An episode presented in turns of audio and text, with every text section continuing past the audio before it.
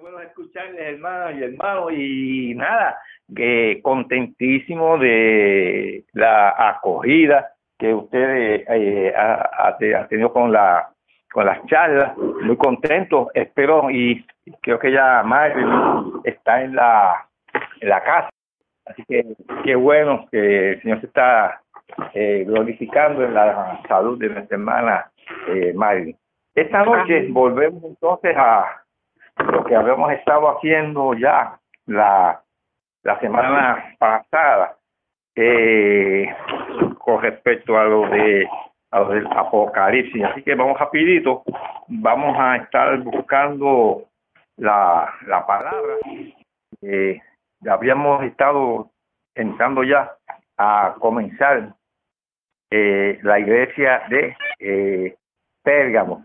Pero aunque vamos a hablar de Pérgamo déjenme eh, primero hacer una pequeña remembranza de lo que dijimos la semana pasada eh, a los efectos de que los hermanos nuevos pues también nos puedan nos puedan seguir en la en la en la conferencia.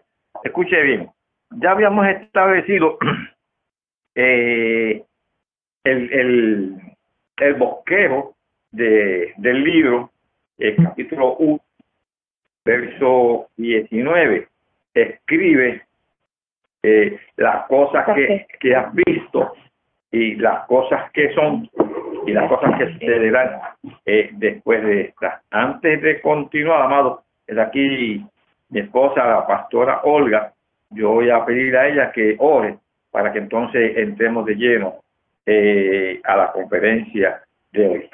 Amantísimo Padre Celestial, te damos infinitas gracias por tu inmensa misericordia para cada uno de nosotros. Te damos gracias, Señor, porque sabemos que estás restableciendo y cuidando a nuestra hermana Marilyn. Padre Santo ya está en su hogar y seguimos orando para que pronto, pronto esté completamente restablecida. Te pedimos, Señor, por cada hermano que nos está escuchando y aquellos que luego lo podrán ver a través de la página de YouTube. Te pedimos, Señor, que sea de bendición edificar cada vida, Señor, eh, que escuche cada palabra que aquí se exprese. Te pedimos, Señor, que tú sigas dirigiéndonos y bendiciéndonos y llenando de tu sabiduría. En el nombre de Jesús. Amén. Amén. Bien, amado, vamos a hacer, como dije, una pequeña eh, eh, de lo que vino. Ya, eh, rapidito, que, quiero ver si cubro la mayoría de, la, de las iglesias eh, en esta en esta noche. Habíamos dicho que hay que enmarcarse en el bosquejo que el mismo libro de Apocalipsis nos da. El verso 19, que ustedes lo tienen, escribe las cosas que has visto, tiempo pasado, las cosas que son y las que han de, su, de ser después de esta. Hacemos énfasis eh, en ese versículo, hermano, porque ya mismo eh, vamos a entrar a la parte de las cosas que sucederán después de esta. Y obviamente estaríamos hablando entonces del periodo de la grande tribulación. Hasta donde estamos hablando al día de hoy, todavía, todavía no comienza la grande tribulación. Eso es importante que lo entendamos precisamente por las diferentes escuelas que no solamente son escuelas de interpretación de, de Apocalipsis, sino que también hay escuelas que quieren enseñar que la iglesia va a pasar por la grande tribulación. De hecho, aprovecho para eh, decirle que aunque habíamos tenido un poquito de dificultad para subir eh, la conferencia de las 70 semanas de Daniel, y pues porque se nos cortó la conferencia y tuve yo que volver eh, a grabarla para empatarla, como decimos nosotros, un pedazo que Marilyn los papeles ya lo hicimos y ya esa conferencia está eh, eh, en YouTube como están también todas las, otras conferencias las van a accesar, amado, bajo Benito Rodríguez Herrera. O sea, que los que no puedan por alguna razón, familiares que no estén en la línea, pues entonces después pueden ver eh, las conferencias. Ok, ya vimos entonces el mensaje de la iglesia de Jesús, ya ustedes lo tienen claro. Cualquier pregunta, hermano, con toda confianza, me, me llaman. Eh, ya vimos también el mensaje eh, de la iglesia de Esmirna. Eh, repito algo para que sirva como base a la iglesia de Pérgamo. Y es que a la iglesia de Éfeso, que significa amor fraternal. Fíjese que el único señalamiento que se le hace a esa iglesia es precisamente tú has dejado tu primer amor. ¿En qué consistió eso? Lo explicábamos también. Cuando el Señor ascendió, le da instrucciones claras a su iglesia naciente y le dice, vayan hasta los confines de la tierra. Ustedes van a ser mis testigos. ¿Dónde? En Jerusalén, en la casa primero, en Judea, en Samaria, ya sitios más lejanos, y en los confines de la tierra. Déjenme aprovechar esta coyunturita porque estamos aprendiendo, ¿no? Estamos como si fuéramos en un seminario. Cuando dice hasta los confines de la tierra, para el siglo primero que Jesús está hablando, lo que se consideraba eh, el fin del mundo geográficamente hablando, era España. España. Por eso era que los navegantes pensaban que si los que conocen un poquito de costa, el mar hace ahí lo que se llama lontananza, y es como que el mar se hunde. Y, y geográficamente ahí se veía como que el mar se hundía y la gente creía que la tierra era plana. Y como creían que la tierra era plana y ahí se hundía, pues decían, si, si, si pasamos de ahí, nos vamos a perder, eh, caemos, a, caemos a un abismo.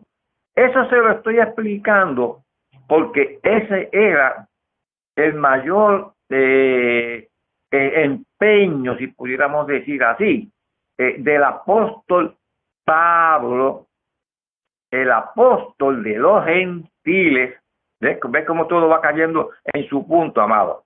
El, el apóstol de los gentiles de visitar a España, porque Pablo decía, yo no habría, no podría decir que llegué hasta los confines de la tierra si, no, si yo no voy a España. ¿Se entiende lo que estoy explicando? Bueno, ya hemos entonces, como hemos dicho, vamos a, entrar entonces a la iglesia de Pérgamo. Eh, mi esposa lo va a leer, vaya a leer todos los versos del 12 al 17 y después yo los voy eh, desmenuzando uno a uno. El mensaje a Pérgamo. Y escribe al ángel de la iglesia en Pérgamo el que tiene la espada aguda de dos filos dice esto. Yo conozco tus obras y donde mora, donde está el trono de Satanás, pero retienes mi nombre y no has negado mi fe, ni aun en los días en que Antipas, mi testigo fiel, fue muerto entre vosotros, donde mora Satanás. Pero tengo unas pocas cosas contra ti, que tienes ahí a los que retienen la doctrina de Balaam, que enseñaba a Balac a poner tropiezos ante los hijos de Israel, a comer de cosas sacrificadas a los ídolos y a cometer fornicación. Y también tienes a los que retienen la doctrina de, la, de los nicolaitas, la que yo aborrezco. Por tanto, arrepiéntete, pues si no, vendré a ti pronto y pelearé contra ellos con la espada de mi boca. El que tiene oído, oiga lo que el Espíritu dice a las iglesias. Al que venciere, daré a comer del maná escondido y le daré una piedrecita blanca y en la piedrecita escrito un nombre nuevo, el cual ninguno conoce sino aquel que lo recibe. Mire bien, amado, palabra de Dios. Pérgamo. El nombre Pérgamo significa matrimonio, entre otros derivados que se pueden hacer en la, en, en la interpretación del nombre, puede ser componenda. Chanchullo decimos los puertorriqueños, vaya, para que se entienda lo que estoy tratando de explicar. Pérgamo, matrimonio. Ya nosotros hemos visto el desarrollo espiritual de la iglesia de Éfeso, periodo que corresponde a la iglesia apostólica. Ya te dijeron allá la grafiquita, no se apure que les prometo que eventualmente vamos a hacer algo para que esa grafiquita la tengan en el, en el lo que le sale en YouTube, porque yo sé que no es muy muy fácil eh, la clave. Y escuché a alguien preguntando cuál es la P. Que no, tranquila, no, no, no vamos a interrumpir para que todo salga bien. ¿Se acuerdan que les dije una clavecita? De arriba hacia abajo, de forma vertical. Usted escribe a pin R, M. ¿Se acuerdan de eso? Era a pin, R, V, M. La A apostólica, que pertenece en el pareíto que hicimos a la iglesia de Éfeso. A la P, la iglesia perseguida, que corresponde en el mensaje de las iglesias de Apocalipsis a la iglesia de Esmirna. Éfeso, amor fraternal. Las cosas marcharon bien, porque los líderes de la iglesia, ¿quiénes eran? Los apóstoles. Por eso se llama la iglesia apostólica. Durante el periodo de la iglesia perseguida, Esmirna, que significa mija, que significa dolor, que significa sufrimiento, que ya habíamos visto también dentro del mensaje a esa iglesia que el Señor le dijo, Satanás enviará a algunos de vosotros a la cárcel por diez días.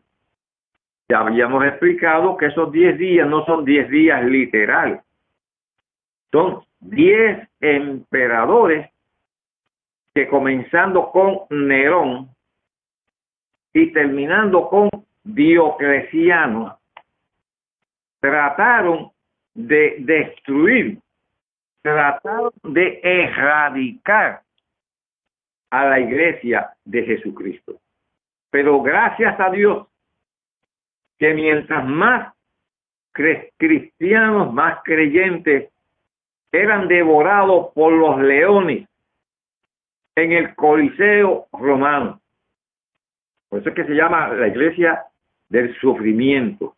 Mientras más cristianos eran quemados como antorchas vivas en el Coliseo romano, más creyentes, más hombres, más mujeres se sumaban a la iglesia del Señor. Como dice el libro de Hechos, y el Señor añadía cada día a la iglesia los que habrían de ser salvos. Ahora, amado, escuche bien. El diablo es bruto. Yo siempre digo en mis conferencias que, el diablo es bruto. Que se va a reír allá. Es bruto, pero, había, pero a veces piensa. ¿Sabes? Y entonces, cuando el enemigo, que el Señor lo reprenda, vio que con la persecución acérrima no iba a destruir a la iglesia de Jesucristo, pues entonces cambió de estrategia. ¿Cuál es la estrategia que va a utilizar ahora? Ah, pues yo lo que voy a hacer es, voy a casar, voy a unir la iglesia con el Estado. Ahora usted entendió por qué le expliqué que Pérgamo significa casamiento, unión, chanchullo, como decimos acá, como repito, acá en Puerto Rico. Entonces, escoge la ciudad de Pérgamo porque era una ciudad, hermano, muy, muy, pero muy prestigiosa. De hecho, hablamos de los pergaminos, de los, de los escritos en pergaminos. ¿Sabe de dónde viene la palabra pergamino? De Pérgamo. Porque fueron ellos cuando se pusieron en disputa con Egipto y Egipto dijo, no te voy a vender más papiro. Me encanta porque yo he visto hasta cómo se hace el papiro allí en Egipto, las veces que he estado en Egipto. Egipto le dice a Pérgamo, yo no te voy a vender más papiro, que es el lugar como si fuera el papel donde se escribía. Y entonces los de Pérgamo se inventaron que con la piel de los animales ellos podían tener dónde escribir. Establecieron una biblioteca, amados, que eso fue una cosa, bueno, reconocidísima. Y le ponen entonces a este, mm, eh, eh, eh, este material para escribir, le ponen pérgamos en unión a su nombre. Ahora, ya le dije, ya le dije una cosa, que,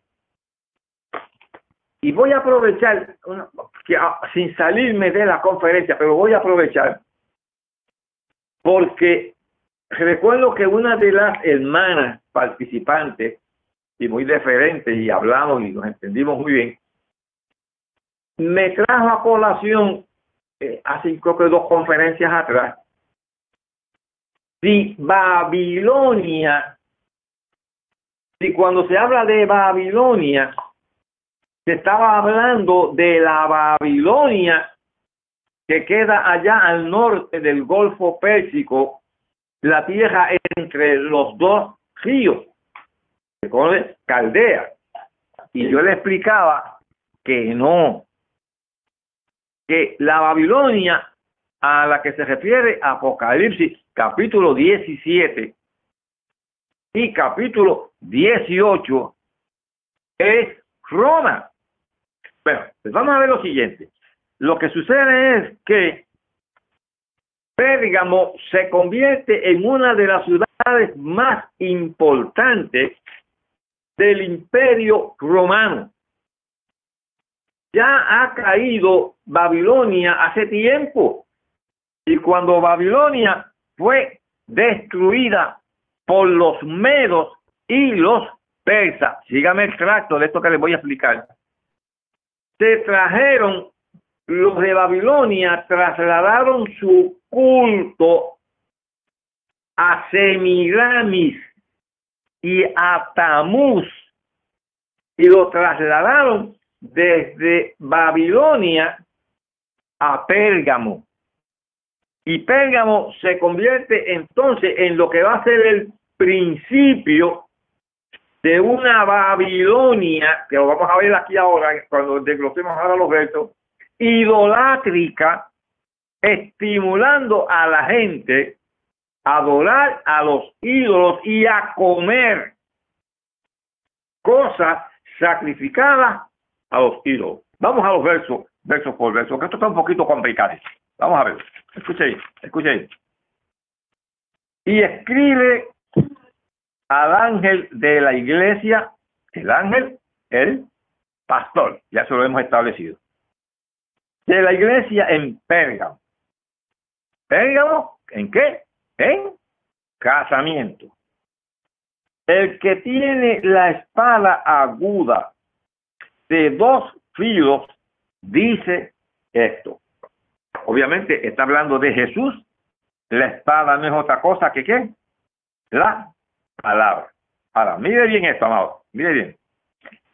Como comencé diciéndole de que une a la iglesia con el Estado, el emperador Constantino, estamos hablando del año 313 de nuestra era cristiana, firma lo que él llamó el, el edicto de tolerancia. Ahora, hay que hacer un poquito de historia, porque lamentablemente si no conocemos la historia, no podemos interpretar la profecía, porque la profecía no es otra cosa que la historia escrita de antemano.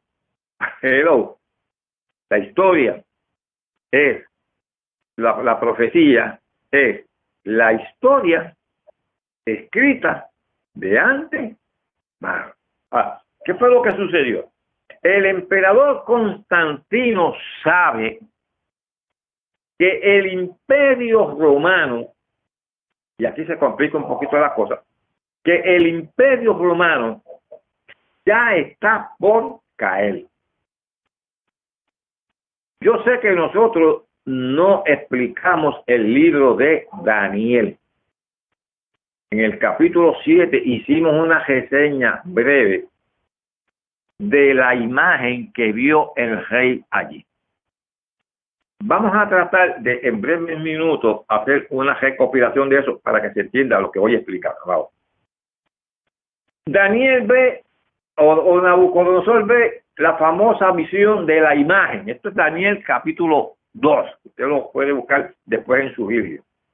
Y Daniel ve la famosa imagen con la cabeza de oro, Nabucodonosor, Babilonia, imperio de Babilonia. Daniel ve el oso levantado que yo he explicado, levantado más de un costado que de otro, imperio medo-persa. Daniel sigue mirando, sigue interpretando y dice, vi un leopardo con cuatro alas y cuatro cabezas. Ya lo hemos postulado. Alejandro el Grande, el imperio griego. Ve los pies, y aquí es que voy.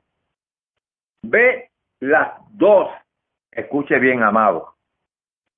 Dos piernas, dos piernas en la estatua que representan al imperio romano. Y aunque esto no es una cátedra de historia, porque yo nunca he sido profesor de historia, pero quiero que se entienda esto en, la, en la perspectiva histórica para que le demos gloria a Dios por lo que Dios hace.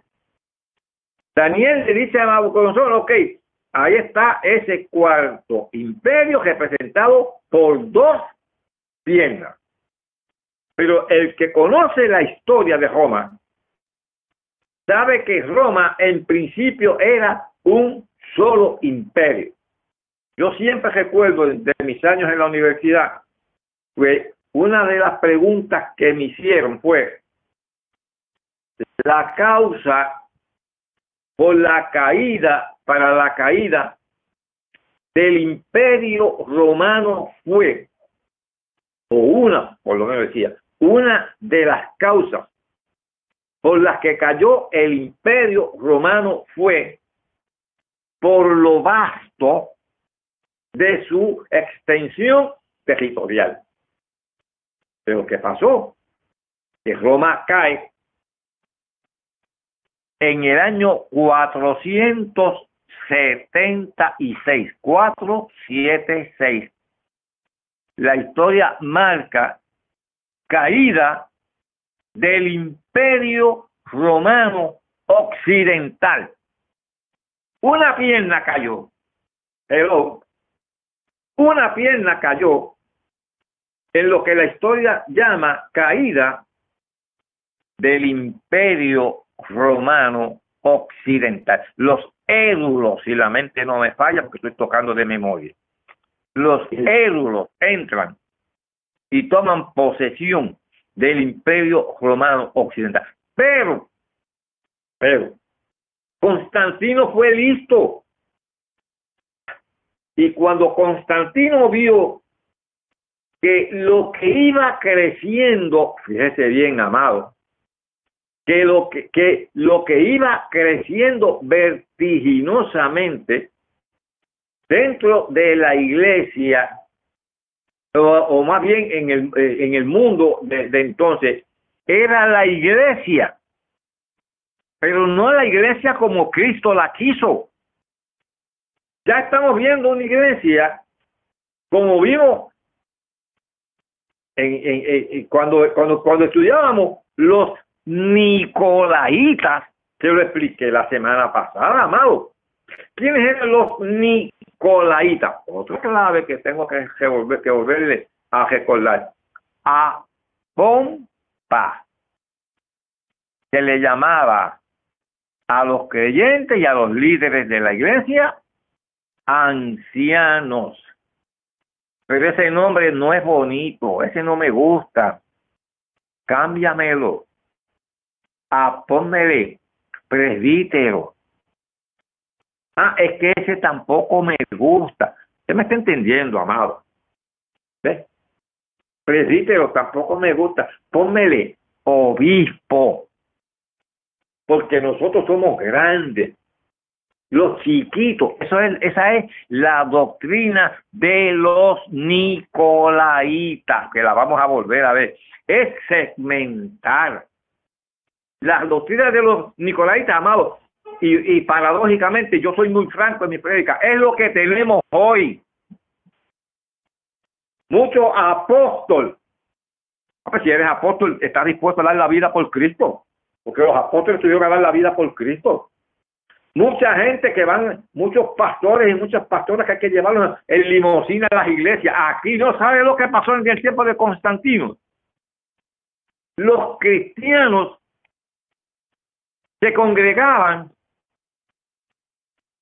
en en en en en en en, en, cata, en, cómo que se llama eh, lugares húmedos zaguanes eh, eh, es la palabra que me que me cabe que me viene a la mente en mi vocabulario zaguanes ahí en, en, tejado en cavernas cuevas en cavernas ahí era que se reunían los cristianos catacumbas Catacumbas, exactamente, gracias, muy bien, catacumbas, muy bien, nos estamos siguiendo. Ahora, cuando Constantino dice, yo soy el emperador, y yo soy cristiano ahora, hello, eh, se me siguen, amados, yo soy cristiano y yo quiero que todos los seguidores de, mi, de mi imperio a se conviertan a la religión del emperador. Ah,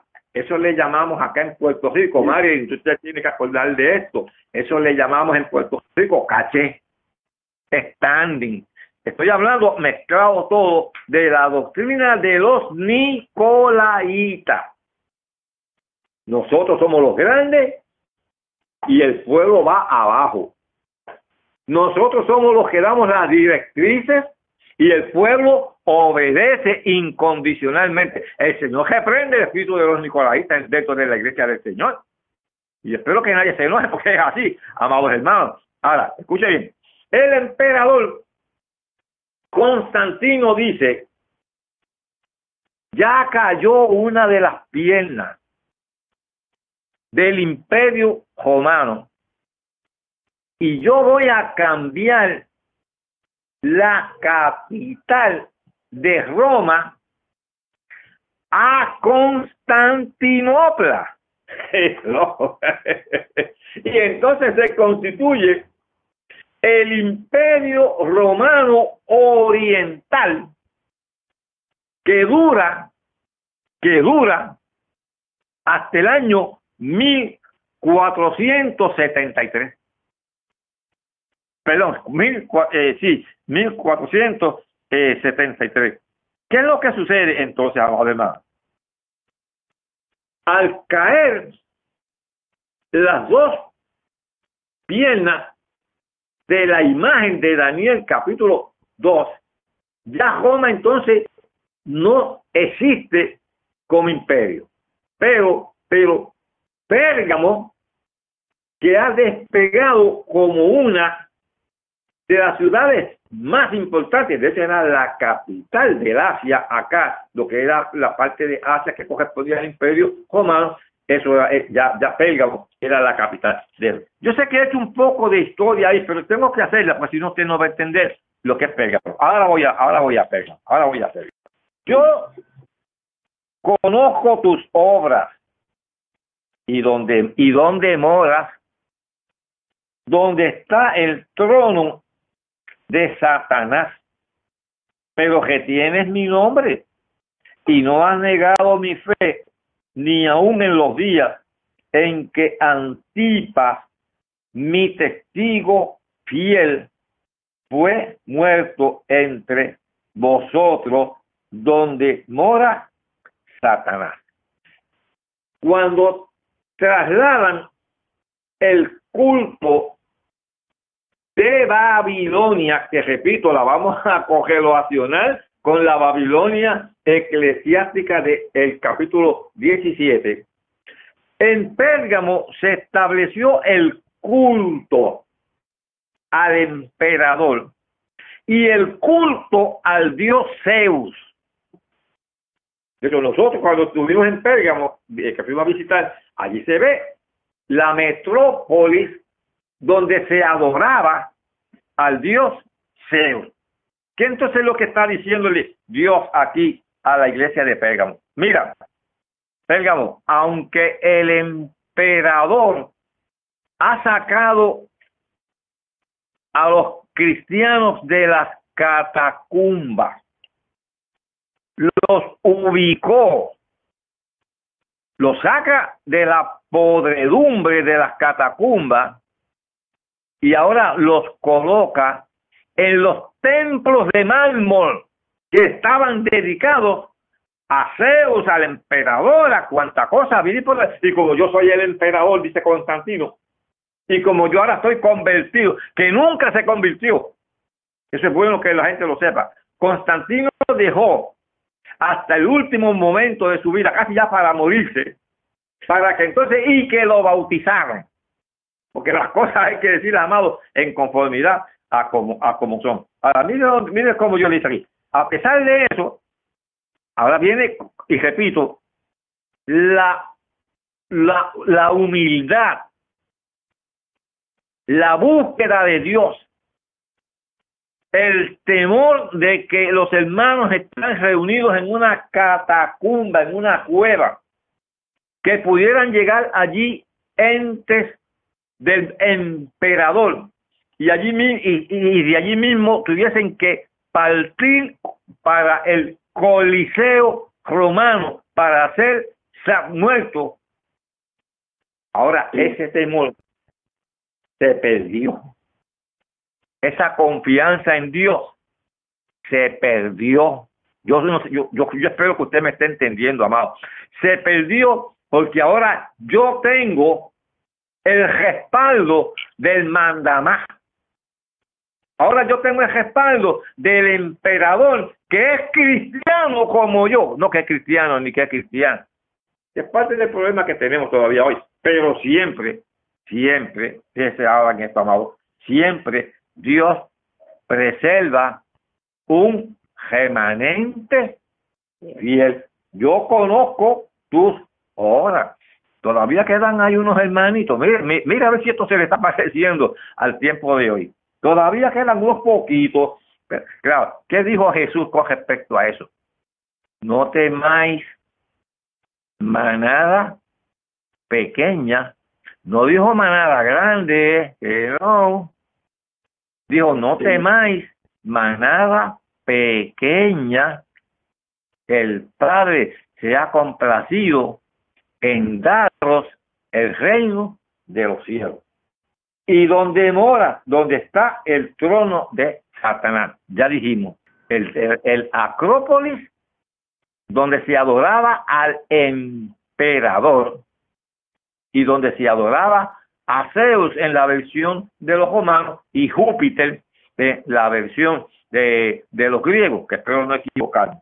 Pero retienes mi nombre, seguro siempre van a quedar unos hermanitos fieles. Lo mismo que ha pasado hoy ante la opulencia que muchos están predicando.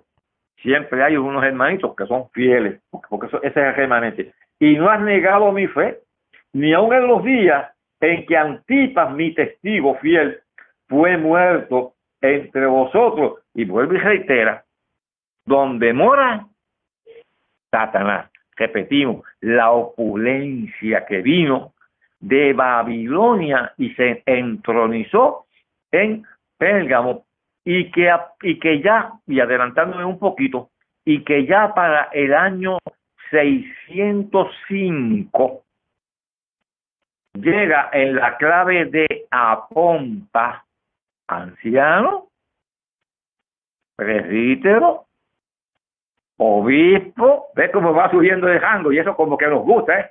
Metropolitano, ah, ese como que suena con más caché. Papa, que en principio no fue papa, en principio fue papá. Los que conocen la historia que me corrijan.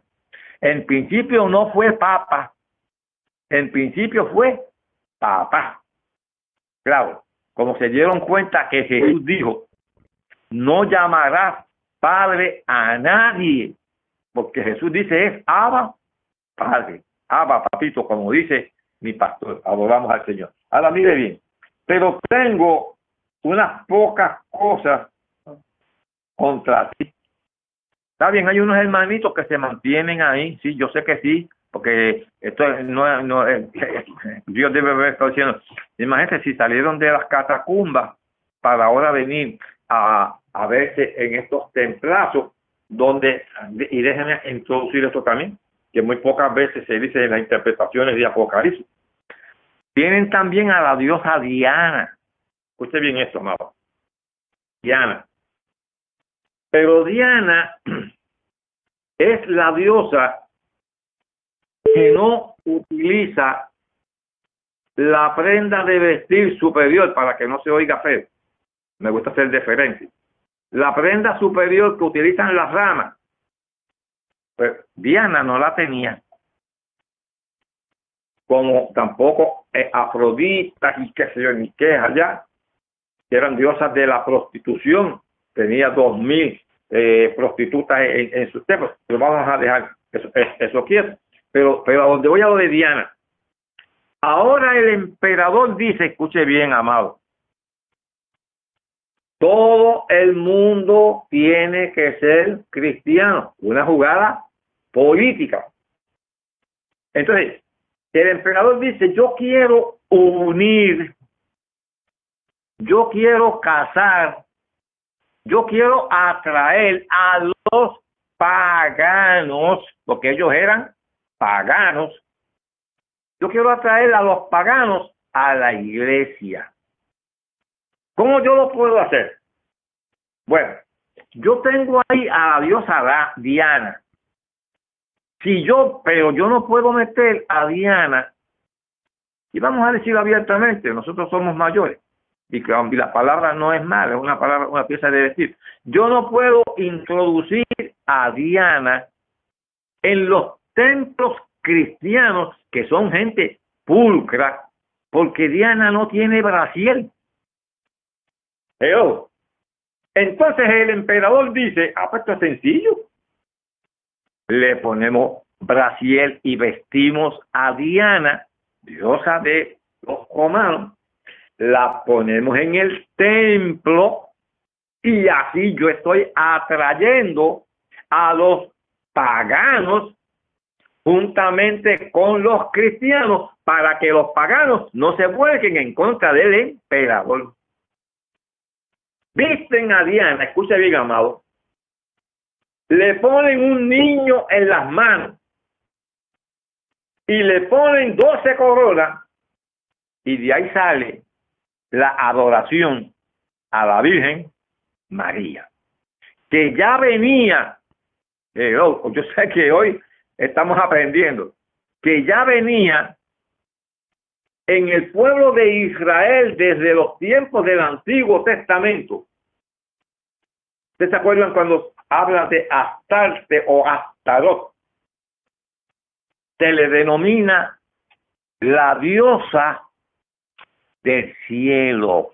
O sea, que el diablo ya se venía inventando la doctrina de, de convertir a María como madre de Dios, como diosa, desde el Antiguo Testamento. Esa es la realidad histórica, hermano, de lo que estamos viendo. Seguimos, seguimos. Ok, ok. Pero tengo contra ti unas pocas cosas que tienes ahí a los que retienen la doctrina de Balaam. A Balaam lo conocemos, amados. Lo conocemos porque Balaam fue aquel que trajeron para maldecir al pueblo de Israel. Pero en lugar de maldecirlo, ¿qué fue lo que hizo? Que vino a bendecir al pueblo de Israel. Y ahí hay una nota que usted la puede observar después más tarde, eh, segunda de Pedro eh, 2, 2.15. Ahí tiene una nota que, está, que, que, que, la puede leer. Fíjese bien, en lo que mi esposa la busca, segunda de Pedro 2.15. Mire cómo dice aquí. Vamos a leer. Han dejado el camino recto y se han extraviado siguiendo el camino de Balaán, hijo de Beor, el cual amó el premio de la maldad.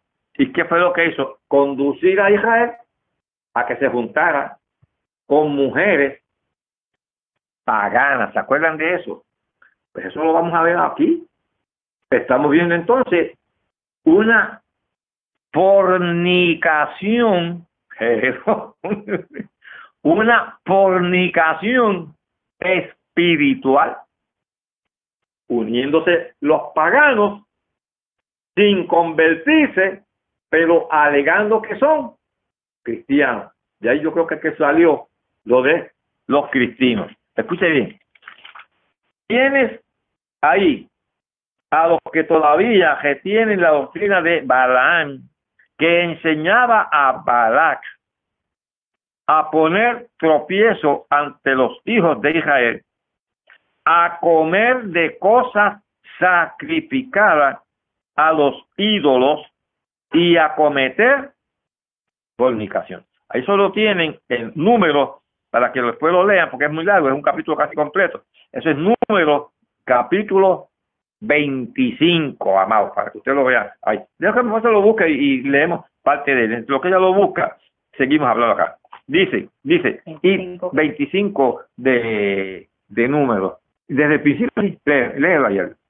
Moraba Israel en Sittim, y el pueblo empezó a fornicar con las hijas de Moab, las cuales invitaban al pueblo a los sacrificios de sus ídolos, a sus dioses, y el pueblo comió y se inclinó a sus dioses. lo va viendo llamado. Comer, comer cosas sacrificaba a los ídolos. Fornicación espiritual tipificada en que Balaam le decía a los de Israel, cásense con las de moabitas, cásense con las paganas, eso no es nada, pero Dios había dicho, ustedes son un pueblo separado, lo mismo que sucede hoy, amado. O sea, aquí, aquí, aquí nada es nuevo. Bueno, seguimos, porque usted, no, si leemos el capítulo 25, se nos va el, tiempo. Usted, lo lee allá. Números, capítulo 25, amado. Escuche bien. Y también tienes a los que retienen la doctrina de los Nicolaitas, la que yo aborrezco. Esta charla no le va a gustar a mucha gente. No, no ustedes, amados, no ustedes. Yo sé que ustedes les va a gustar. Pero mucha gente que le escuche quizás después no le va a gustar mucho. Porque Dios siempre ha sido empático en que en su iglesia todos, todos, todos somos iguales, independientemente del grado de escolaridad secular, independientemente del grado teológico que podamos poseer. Todos somos una sola cosa, oveja en el prado del Señor. Bueno, y también tiene, ya, y eso repitiendo lo, lo, que el Señor recalca de los Nicolaitas. Por lo tanto, arrepiéntete. Fíjese que Dios siempre ha sido longánime, amado. Dios siempre es un caballero. ¿Cómo le dice? Arrepiéntete. Vendré a ti pronto y pelearé contra ellos contra los nicolaitas, contra los que segmentan al pueblo con la espada de mi boca. El que tiene oído, oiga lo que el Espíritu dice a las iglesias. Lo que el Espíritu dice a las iglesias, porque todavía a este periodo de la iglesia de Pérgamo, todavía el Espíritu sigue estando dentro de la iglesia. Al que venciere, daré a comer del maná escondido. Bueno, ese maná escondido es como señaló uno de los hermanos de la conferencia pasada y muy acertadísimo también cuando hablaba del árbol de la vida, que discutíamos algo de eso y que es Cristo el árbol de la vida, sí, perfecto, pero si usted se quiere comer una, un, frutito del árbol de la vida, se lo puede comer. Porque Jesús comió después de resucitado, después de glorificado. Y nosotros con cuerpo glorificado, amados, podemos participar del árbol de la vida si queremos. Y si queremos comer maná, porque somos curiosos, si queremos comer maná, también podemos comer maná no estamos negando la interpretación correctísima de que Cristo es el pan de vida para cada uno de nosotros. Dice ahí, al que venciere daré a comer del maná escondido y le daré una piedrecita blanca y en la piedrecita escrito un nombre nuevo, el cual ninguno conoce sino aquel que lo recibe. Déjame explicar lo de la piedrecita. Lo de la piedrecita era una costumbre que se hacía cuando alguien era inculpado de algo. Se le imputaba algo a alguien. Eh, ya fuera un suicidio eh, o lo que fuera esta persona era presentada ante el juez y el juez era quien determinaba a base de la prueba, jurídicamente hablando, a base de la prueba, el juez determinaba inocente o culpable. Si lo consideraba inocente, el juez venía y le entregaba una piedrecita blanca qué bueno que nosotros vamos a ser encontrados porque ya estamos declarados inocentes. Pero si era encontrado culpable, entonces se le entregaba una piedrecita negra. Nosotros estamos ciertísimos que para todos nosotros lo que hay es una piedrecita blanca. Adoramos el nombre del Señor. Bueno, y ya con eso estamos dando por terminado la iglesia imperial.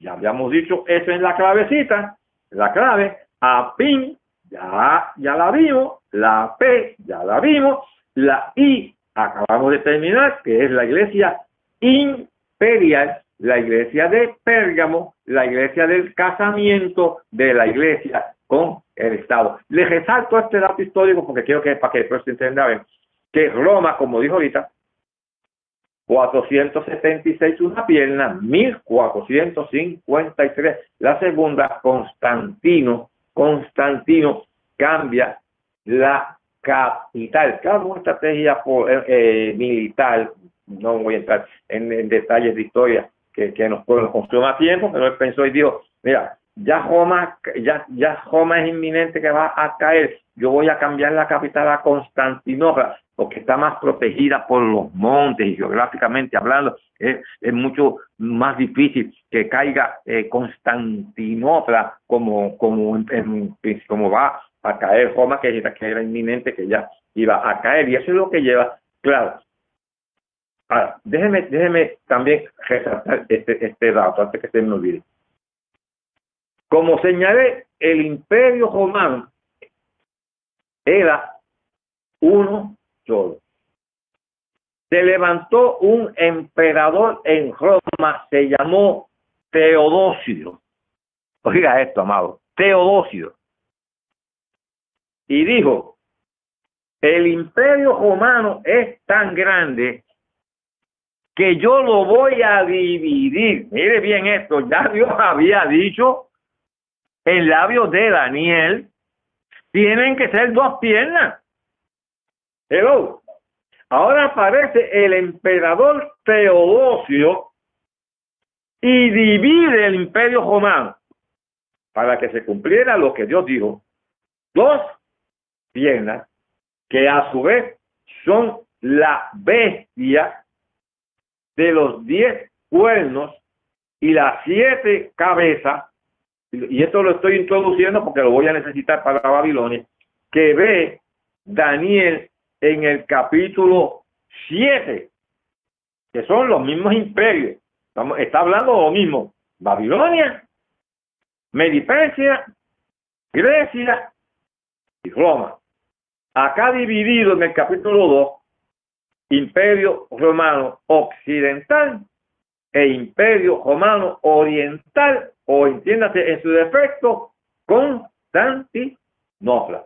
En el capítulo 7, la bestia con 10 cuernos, 7 cabezas, 7 colinas, donde está asentada la ciudad de Roma. Gracias, Señor, que terminamos con Pérgamo. Vamos entonces adelante. Vamos a hacer Tiatira el, el mensaje a Tiatira. Y escribe al ángel de la iglesia en Tiatira, el Hijo de Dios, el que tiene ojos como llama de fuego y pues y pies semejantes al bronce bruñido.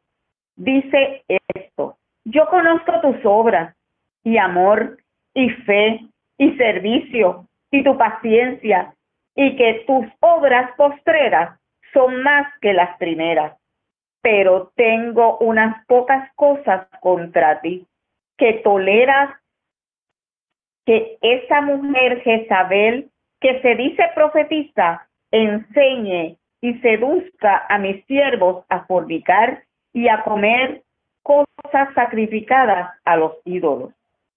Y le he dado tiempo para que se arrepienta pero no quiere arrepentirse de su fornicación.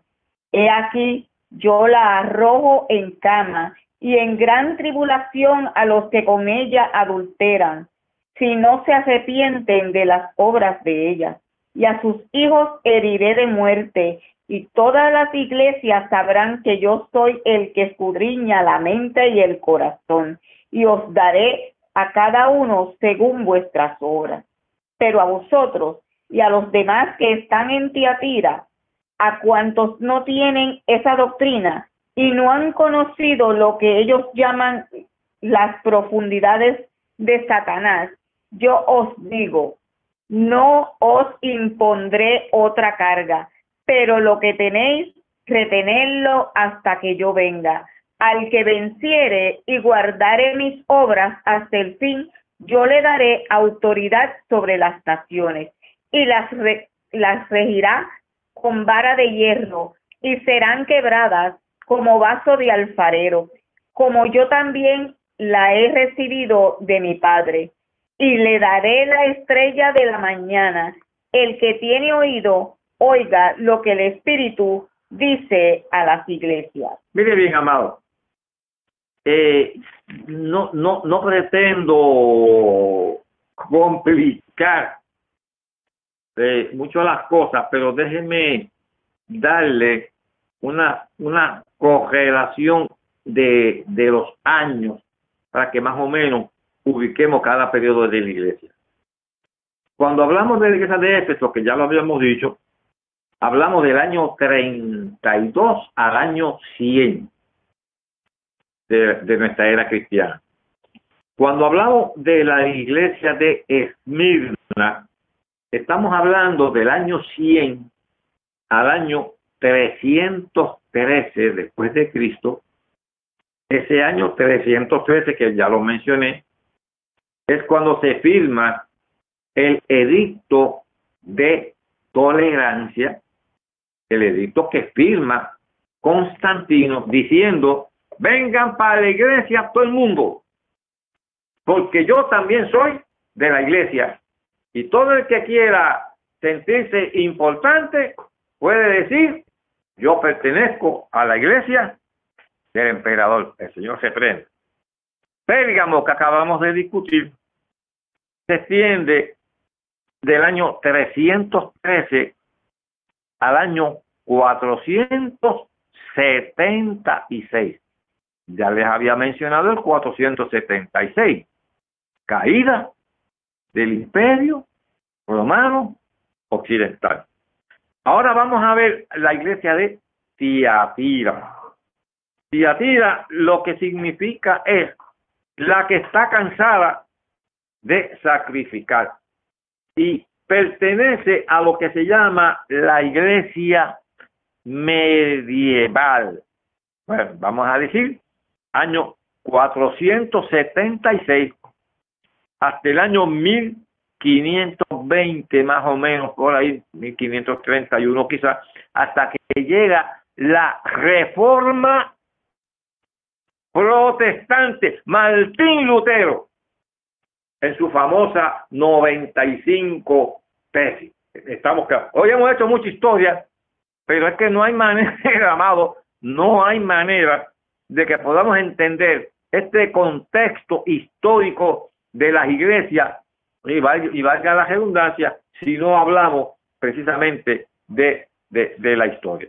Escuche bien, sé que no me va a dar el tiempo para completar la tira, pero ahora comenzamos. Periodo medieval.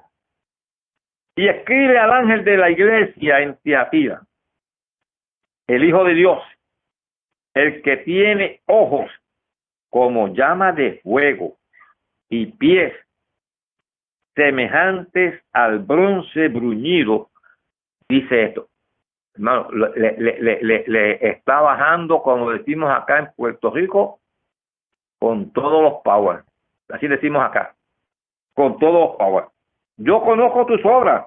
El problema de estas iglesias, amado, y en, y en esto déjenme hacer un, una observación muy, muy, muy pertinente.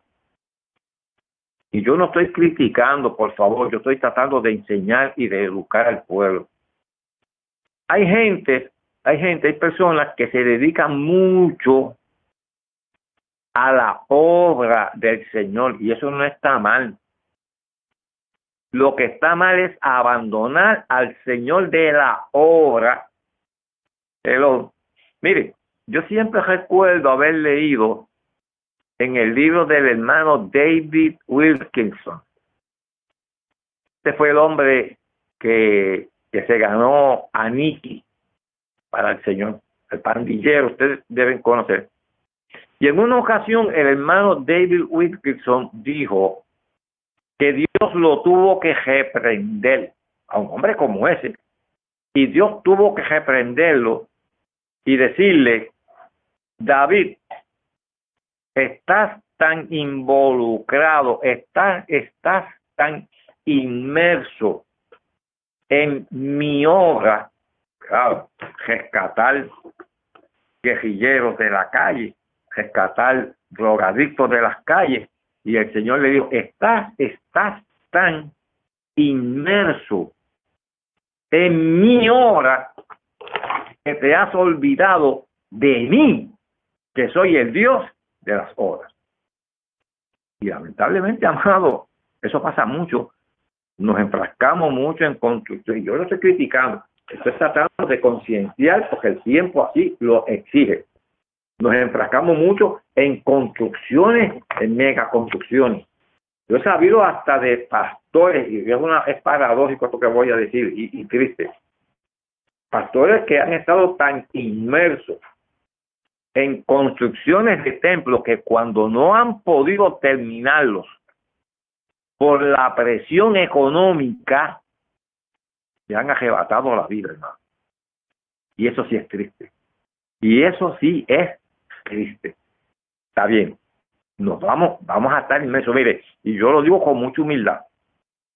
Los que me conocen a mí de aquí de Fajardo saben que yo llevo más de 10 años que le llevo desayuno a los, a los muchachos que la gente llaman los de la calle, allá, los, los deambulantes, los, los tecatos, que la gente le dicen los tecatos.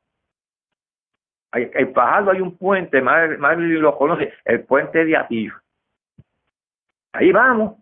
Y ahora, claro, voy con mis hermanos de la iglesia y vamos a llevarle comida, llevarle desayuno, sobre todo a llevarle la palabra.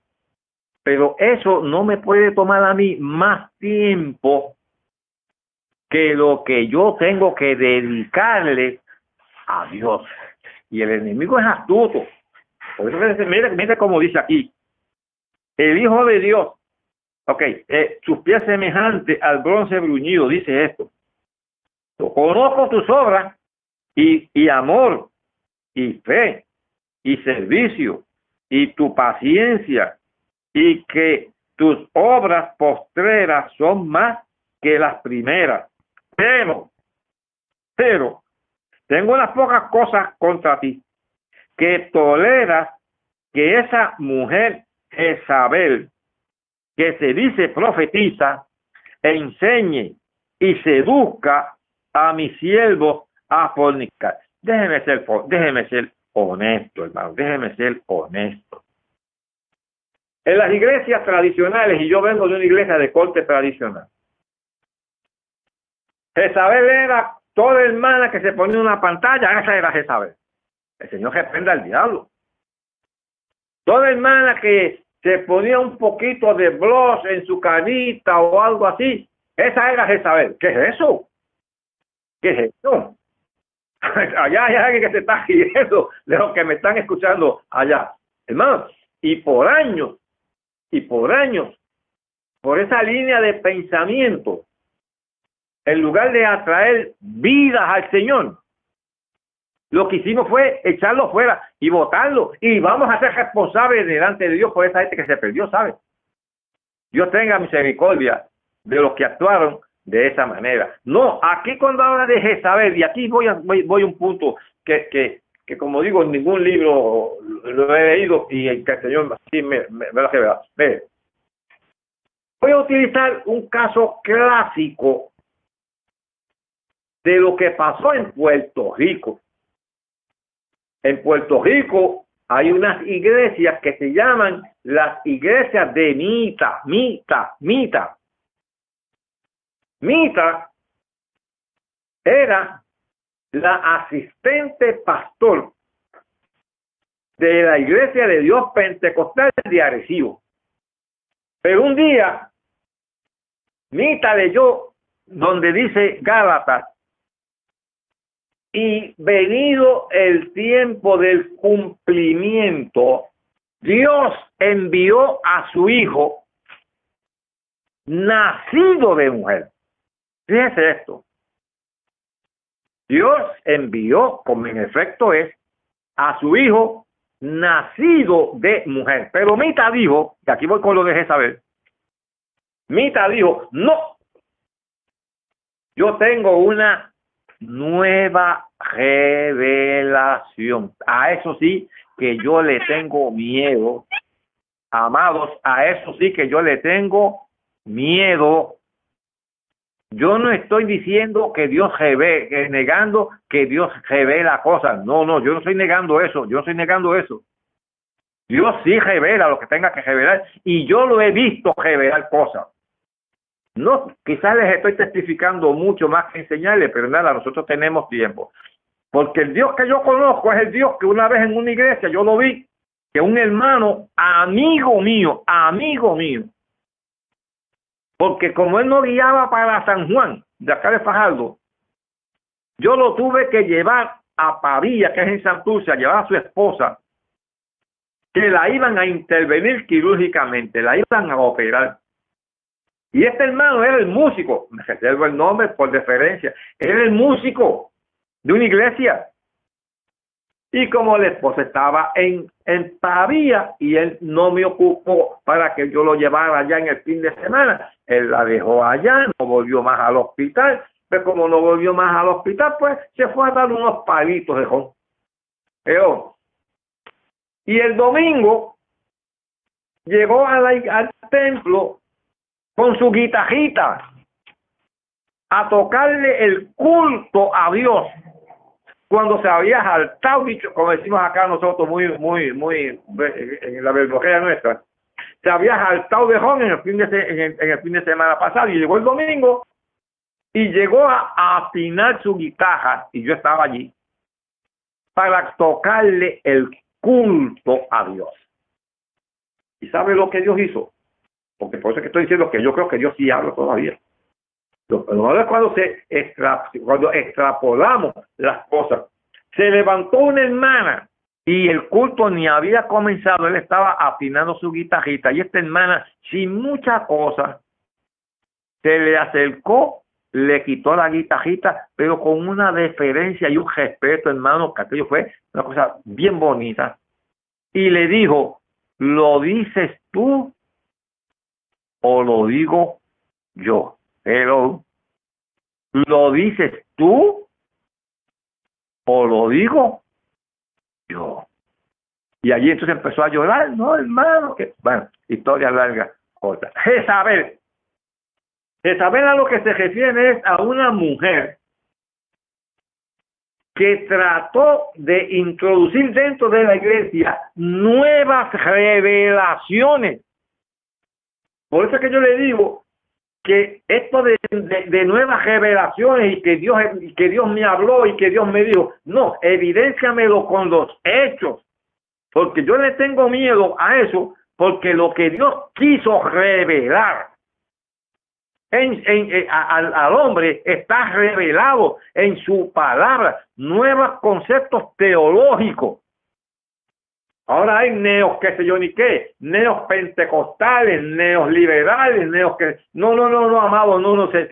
si se me sabe de la palabra, entonces sí se convierte en la doctrina de Jezabel. Vamos a seguir. Fíjense cómo dice, fíjense cómo dice. Que se dice, no es que es profetiza, hello, va con lo que acabo de decir, que se dice profetiza. Voy a leer desde más arriba para que los que son más nuevecitos me entiendan. Pero tengo unas pocas cosas contra ti. Que, que, que, que, que tolera. Que ahí la cosa se complica un poquito. Que tolera que esa mujer Jezabel, que se dice profetiza, no es que es profeta, es que se dice, enseñe y que seduzca a mis siervos a fornicar. Señor, ten misericordia del mundo, Padre Santo. Y a comer cosas sacrificadas a los ídolos. Ya venía desde Pérgamo, sacrificarle a los ídolos. Y ya viene, como dijo ahorita, introduciéndose la iglesia católica que en su momento traigo un exército completa. Y le he dado tiempo para que se arrepienta, pero no quiere arrepentirse de su fornicación. Está claro. He aquí que yo la arrojo en cama y en gran tribulación a, los que con ella adulteran, si no se arrepienten de las obras de ella. Si ella se quiere perder, que se pierda, pero que no arrastre a nadie, que no arrastre a nadie.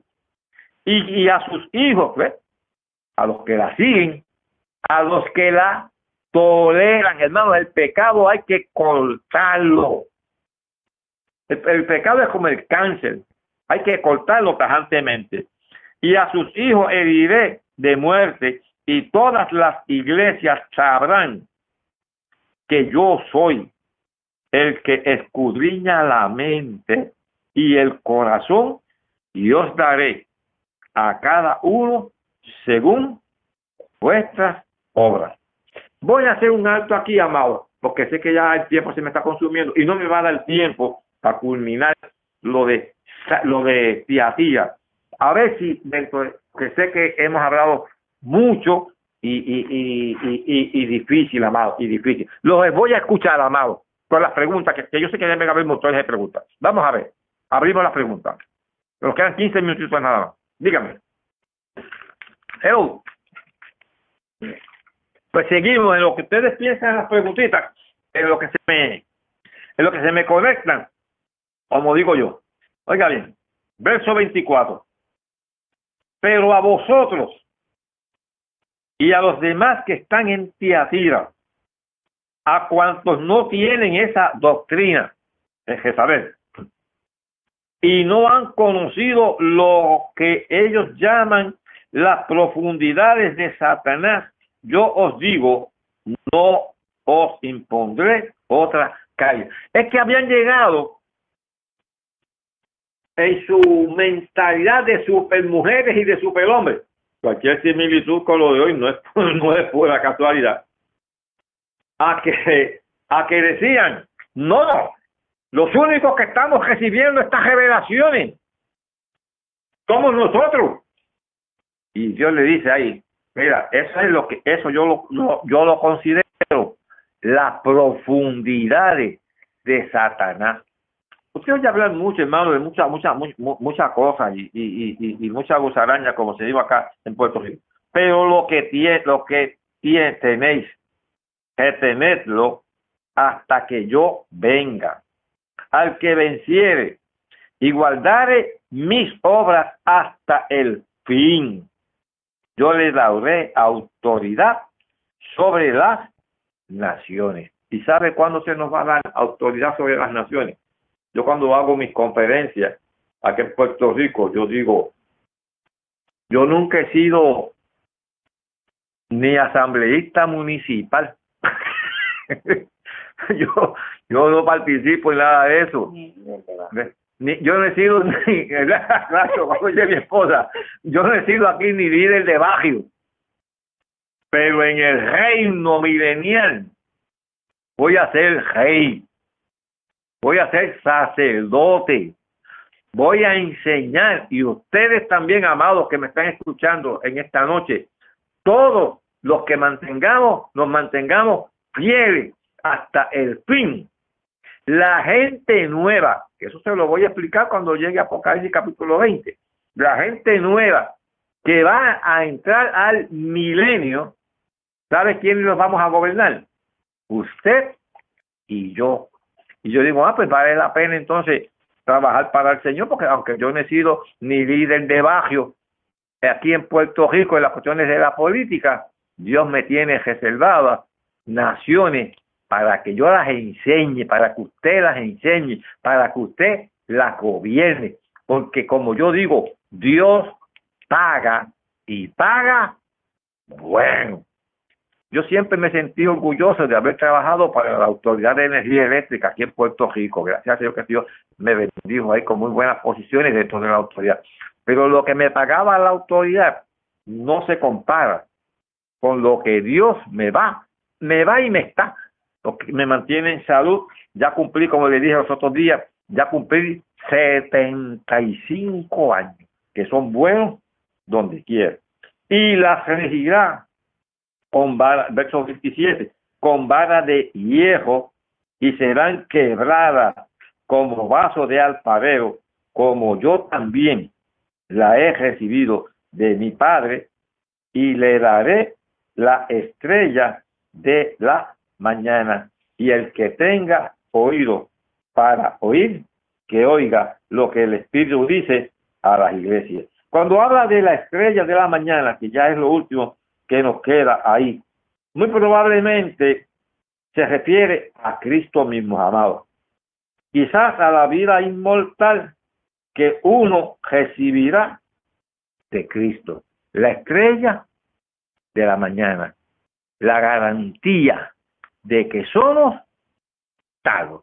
Porque Dios siempre ha hecho extensiva, amados. Dios siempre ha hecho extensivo su llamado a todo el mundo. Por eso es que cuando veamos la iglesia, aún, aún de la iglesia apóstata de la Odisea, él dice, yo estoy a la puerta y llamo. Y hoy ese llamado sigue siendo y sigue estando latente y presente. Si alguien abre, yo entraré. Si alguien oye mi voz y, y abre la puerta, entraré a él y cenaré con él y él conmigo. Ese es el caballero. Ese es Jesús. El que puede entrar porque nosotros somos hechura de sus manos, puede entrar cuando él quiera, pero él lo que hace es que toca y dice, si alguien oye y me invita a entrar, entonces yo entro y ceno con él. Pregunta, amado. Vamos a ver. Sí, Dios le bendiga. Soy la hermana Eva. Yo tengo una pregunta con respecto al versículo 24. 24, del capítulo aquí mismo, del capítulo.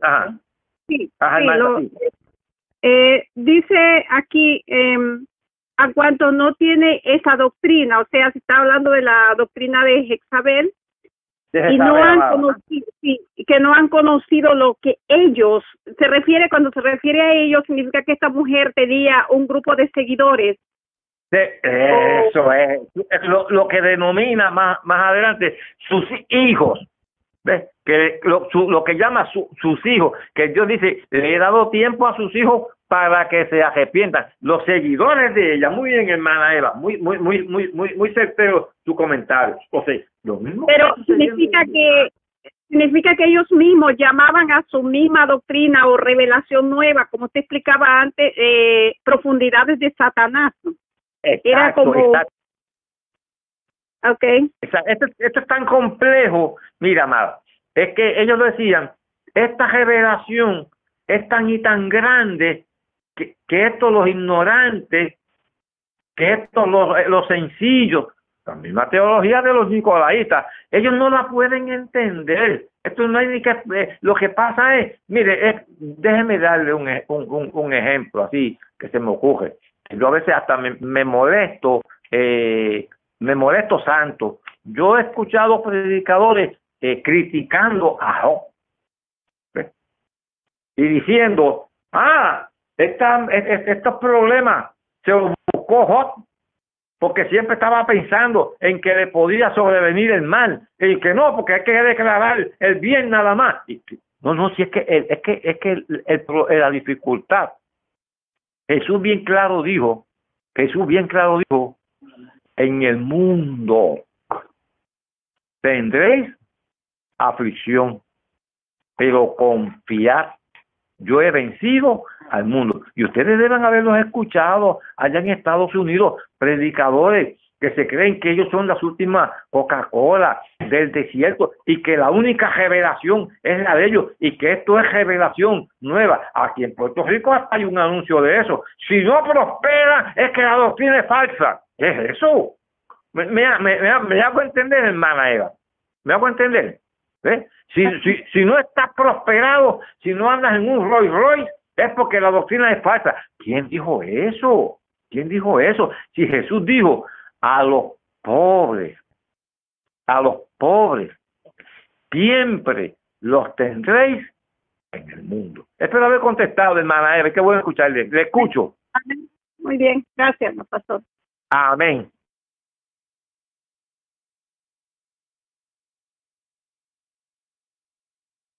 Bueno, pues oro y entonces nos, nos despedimos.